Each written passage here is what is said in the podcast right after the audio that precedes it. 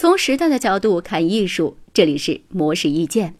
古拉姆多人加什比利是来自格鲁吉亚的画家，他在六十余年的素描创作生涯之中，只画雪景这一种题材，而被人称为“雪魔”。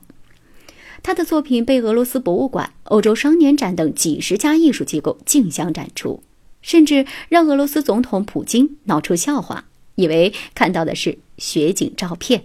然而，古拉姆绘画之路的开始并不愉快。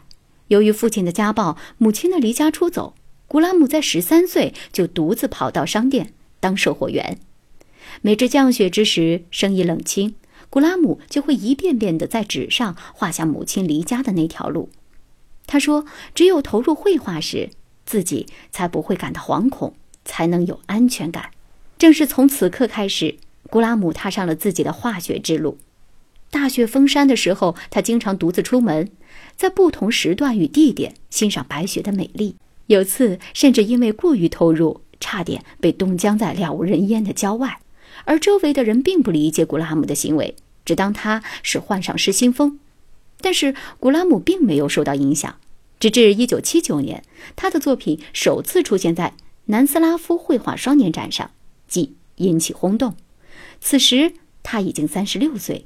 画雪景十三年，古拉姆所有的作品对于光影有着近乎完美的掌控。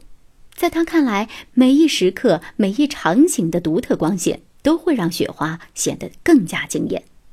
也正因为对于光的精准把握，才会创作出连普京都误认作是照片的画作。如今，古拉姆虽然名声大噪，仍然平淡度日。对于人们赋予的“血魔”称号，他表示：“这世上并没有神魔。”如果有，也只是因为纯粹用心的把一件事反复做好而产生的。以上内容由模式一键整理，希望对您有所启发。